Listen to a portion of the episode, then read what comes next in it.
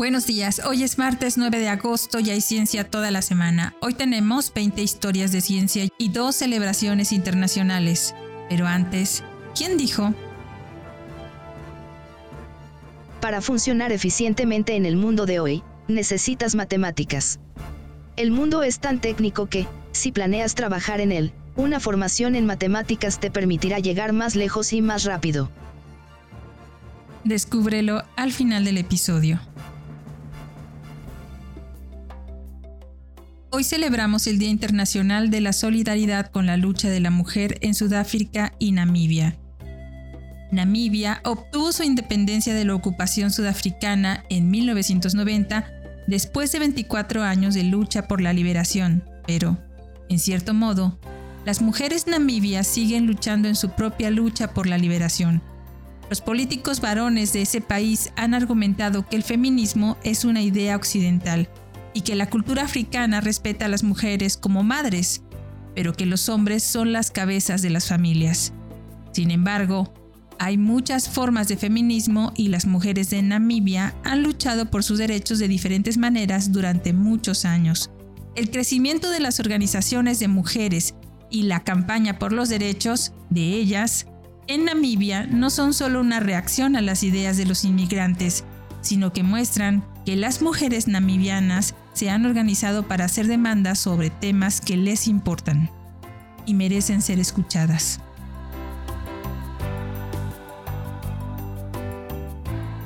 También se celebra el Día Internacional de los Pueblos Indígenas.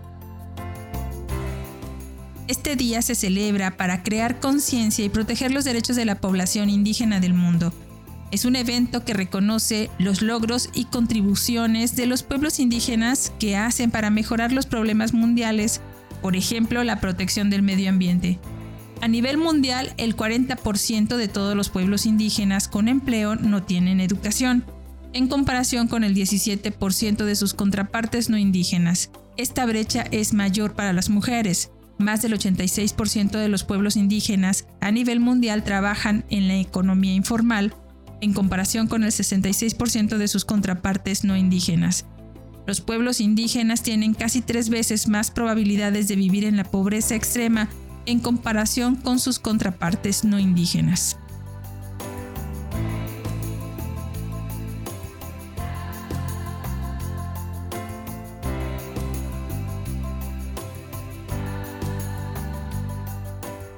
Historia de ciencia número 1. 1.610 kilómetros de caminos y 1.200 puentes. Thomas Telford nació el 9 de agosto de 1757. Ingeniero escocés que fue constructor de caminos, puentes y canales. Comenzó como aprendiz de albañil a los 14 años, pero rápidamente aprendió arquitectura por sí mismo y en 1787 se convirtió en topógrafo de obras para Shropshire. Planificó los canales de Elsmere entre 1793 y 1805 y Celedonia en 1803 a 1823, la carretera de Londres a Holyhead con el puente colgante Menai entre 1819 y 1826, el Catherine Docks en Londres entre 1824 y 1828. En total construyó más de 1.610 kilómetros de caminos y 1.200 puentes, así como acueductos, puertos, muelles y otros edificios.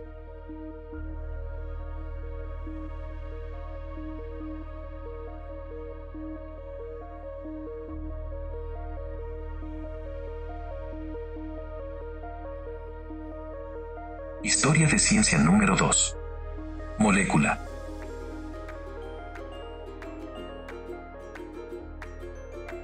El conde de Cuaregna, Amedeo Abogrado, nació el 9 de agosto de 1776.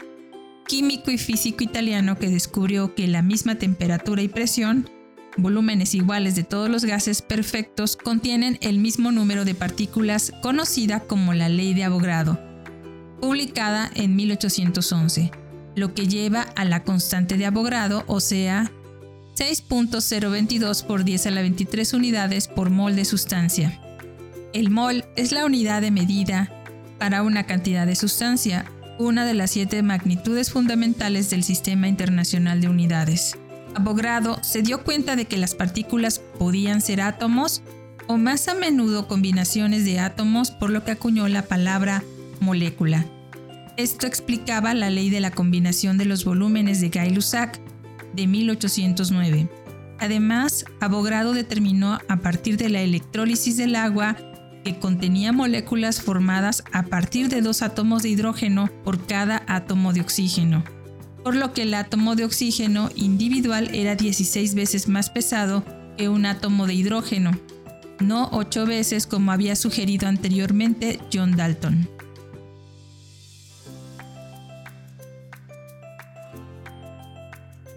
Historia de ciencia número 3. Primeros ferrocarriles. Joseph Loeb nació el 9 de agosto de 1805 ingeniero civil inglés que construyó muchos de los primeros ferrocarriles principales importantes. En 1823 comenzó a aprender su oficio mientras inspeccionaba ferrocarriles y trabajaba con Robert Stephenson en su fábrica de locomotoras. En tres años, Luke se había convertido en ingeniero de construcción de ferrocarriles bajo la dirección de George Stephenson y en 1835 era ingeniero jefe en la construcción de ferrocarril del, Gran, ferrocarril Grand Junction. Luke puso en uso rieles de dos cabezas que se aseguraban en sillas sobre traviesas de madera. Estos se convirtieron en la vía de cabeza de toro estándar utilizada durante un siglo después para los ferrocarriles en todo Gran Bretaña, además de una serie de líneas principales en Inglaterra y Francia.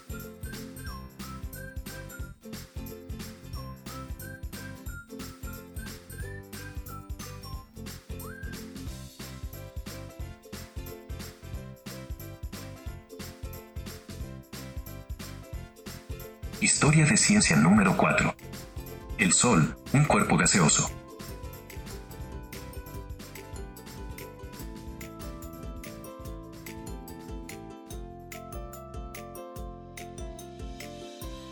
Jonathan Homer Lane nació el 9 de agosto de 1819, astrofísico estadounidense que fue pionero en investigar matemáticamente al Sol como un cuerpo gaseoso. Su trabajo demostró las interrelaciones de presión, temperatura y densidad dentro del Sol y fue fundamental para el surgimiento de las teorías modernas de la evolución estelar. Historia de ciencia número 5. Anestesia. William Thomas Green Morton nació el 9 de agosto de 1819, cirujano estadounidense que fue el primer dentista en usar éter durante una extracción dental en 1846. Esta práctica la hizo parte de una demostración pública el 16 de octubre de 1846 durante una operación realizada por el Dr. John Collins Warren en el Hospital General de Massachusetts en Boston. Al paciente Gilbert Abbott, de 20 años, se le extripó un pequeño tumor superficial debajo de la mandíbula inferior izquierda. La sugerencia de usar éter provino del químico Charles Jackson y tras el éxito de la demostración pública, el uso del éter para operaciones indoloras se extendió rápidamente a otros países.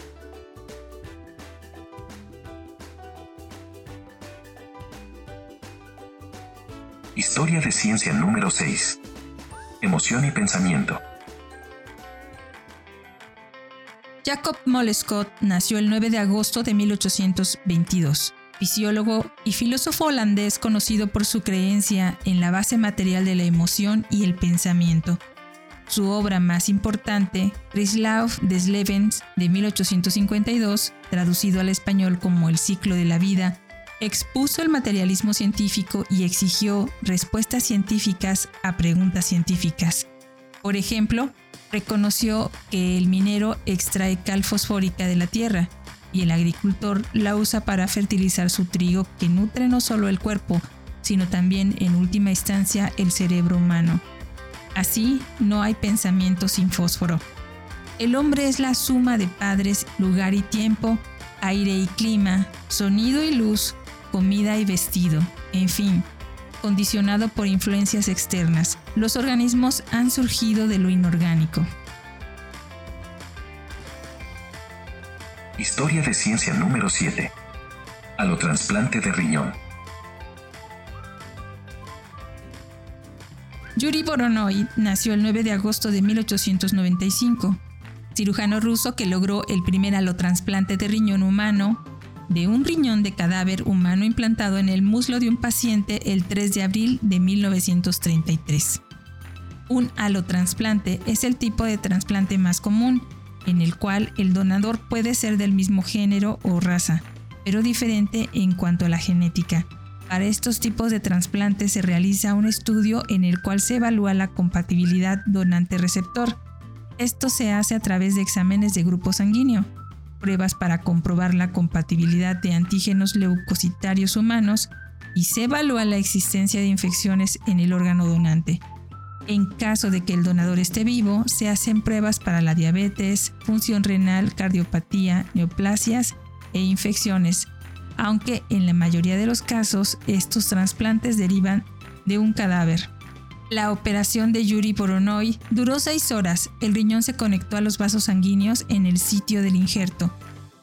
Este riñón excretó orina hasta el segundo día después de la cirugía. El paciente tenía una intoxicación aguda por mercurio debido a un intento de suicidio con veneno.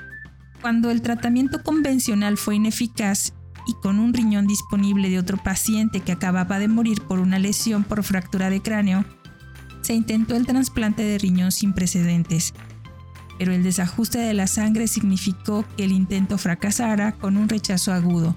Aunque este fue el primer trasplante de riñón con aloinjerto humano, hubo algunos intentos anteriores con animales. Historia de ciencia número 8. En biología de la inteligencia. Jean Piaget nació el 9 de agosto de 1896, psicólogo y zoólogo suizo. A los 15 años estaba contribuyendo con artículos sobre moluscos en revistas de zoología y su tesis de doctorado de 1918 fue sobre la distribución de los moluscos en los Alpes de Balaisian.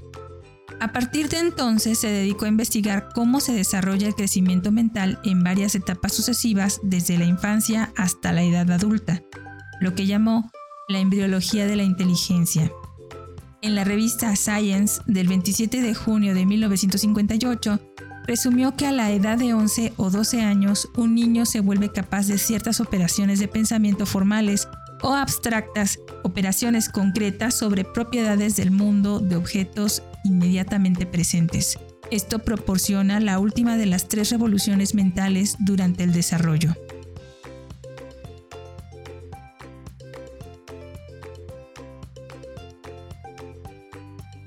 Historia de ciencia número 9. Sombra de metal. Ralph Walter Greystone Wyckoff nació el 9 de agosto de 1897, científico estadounidense pionero en la aplicación de métodos de rayos X para determinar estructuras cristalinas y uno de los primeros en utilizar estos métodos para estudiar sustancias biológicas. Se hizo famoso en dos áreas de investigación estructural, difracción de rayos X y microscopía electrónica. Desarrolló una nueva técnica de sombra de metal para la observación con el microscopio electrónico. Una muestra, como un virus, se coloca en el vacío junto con un filamento de tuxteno calentado cubierto de oro. El oro vaporizado recubrirá el lado de la muestra más cercano al filamento, dejando una sombra en el lado más alejado. Esto permitió hacer mejores estimaciones de su tamaño y forma, así como revelar detalles de su estructura.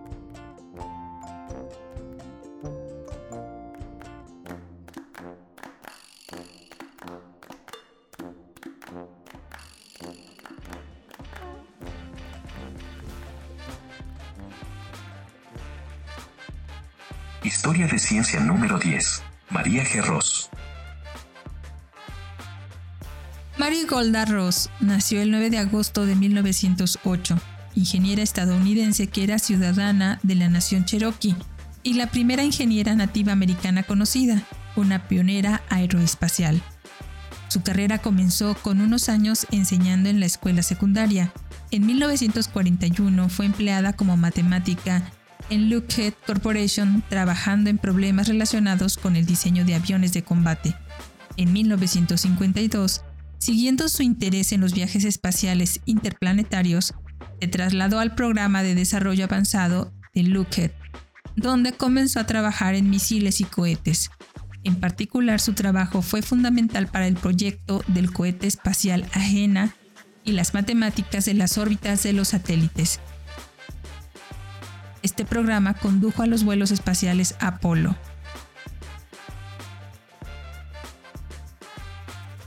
Historia de ciencia número 11. Elementos químicos del universo.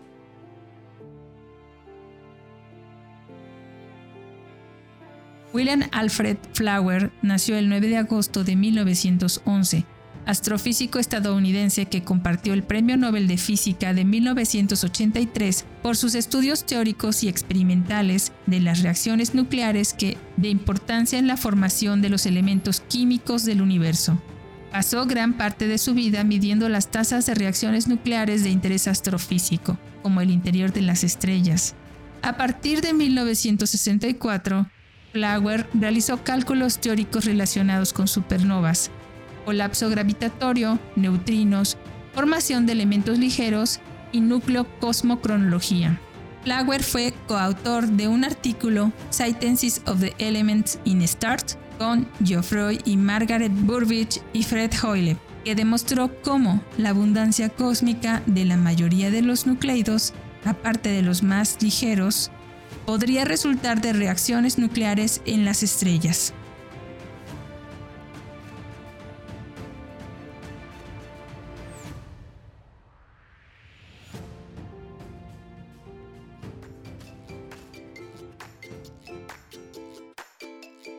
Historia de ciencia número 12. Inteligencia artificial.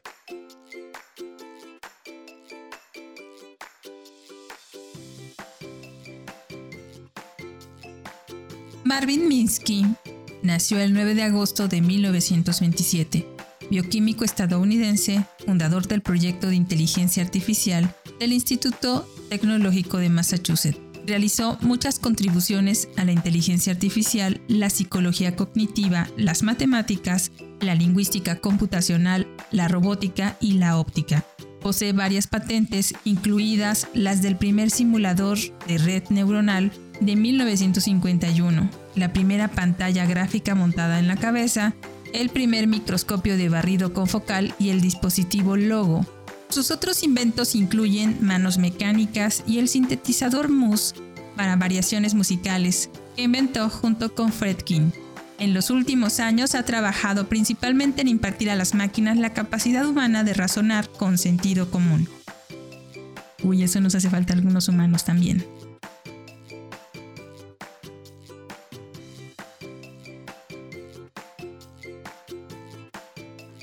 Historia de ciencia número 13. Nagasaki. Un día como hoy de 1945, durante la Segunda Guerra Mundial, los estadounidenses lanzaron una bomba atómica sobre Nagasaki, Japón. Era una bomba de plutonio cuyo nombre en código era Fatman. Tres días antes se había realizado el primer uso de una bomba atómica en tiempos de guerra para destruir una ciudad, la ciudad japonesa de Hiroshima. Esta primera bomba era una bomba de uranio.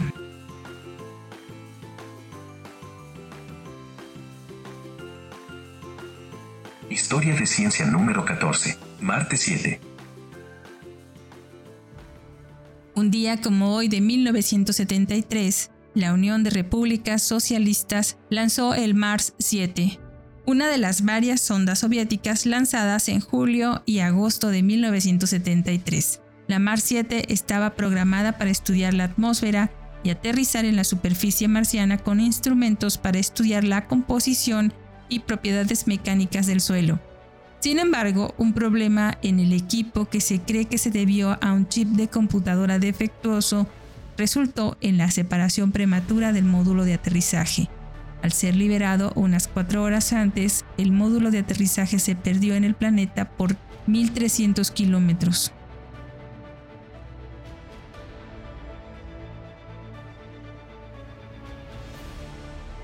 Historia de ciencia número 15. Ráfaga rápida de radio.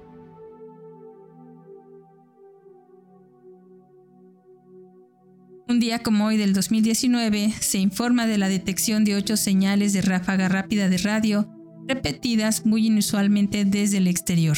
En radioastronomía, una ráfaga rápida de radio es un fenómeno astrofísico de gran energía de origen desconocido que se manifiesta como un pulso de radio fugaz que dura en promedio unos pocos milisegundos. Cada vez que se detecta, se crean las condiciones para conocer de dónde vienen y qué significan.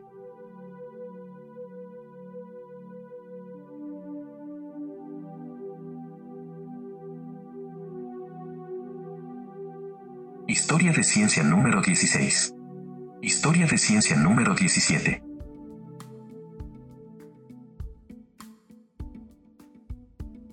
En el 2019, un grupo de investigación informa del aislamiento y cultivo de Loki arquea, un microorganismo que puede ayudar a explicar la, la, aparición de las células eucarióticas, o sea, las que tienen núcleo, complejas a partir de células similares a bacterias más simples.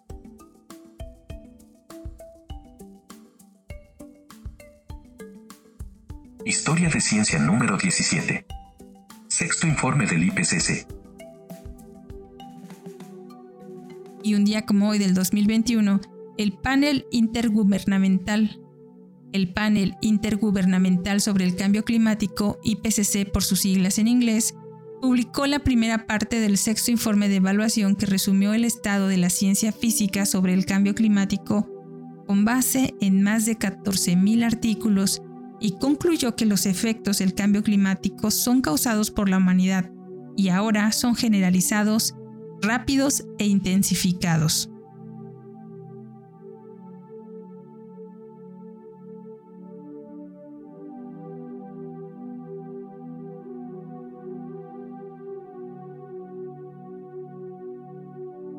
Historia de ciencia número 18. Microbiota fecal. También en el 2021, un grupo de investigación en neurociencias muestra que el trasplante de microbiota fecal de ratones donantes a jóvenes ratones receptores envejecidos rejuvenece sustancialmente el cerebro de estos últimos, complementando, resultados similares de un estudio realizado el año anterior.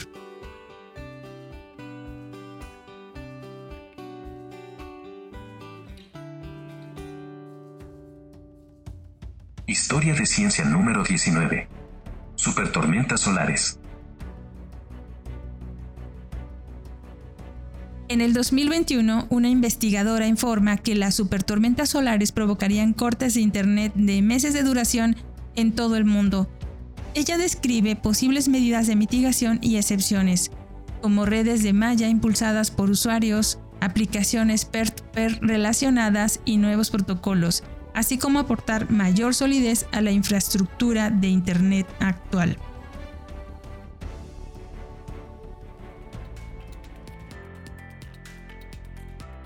Y esto fue todo por hoy, pero antes de despedirnos, fue Mary Ross quien dijo, Para funcionar eficientemente en el mundo de hoy, necesitas matemáticas.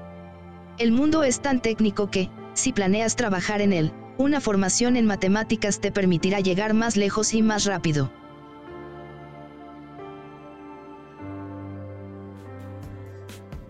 Muchas gracias por escucharnos. Recuerda que si quieres contactarnos, colaborar o requieres las fuentes de la información, no dudes en escribirnos. Nos encuentras como Cucharaditas de Ciencia en Instagram, Twitter, Facebook, TikTok y en cucharaditazdeciencia.com.mx o escríbenos directamente a cucharaditasdeciencia.gmail.com.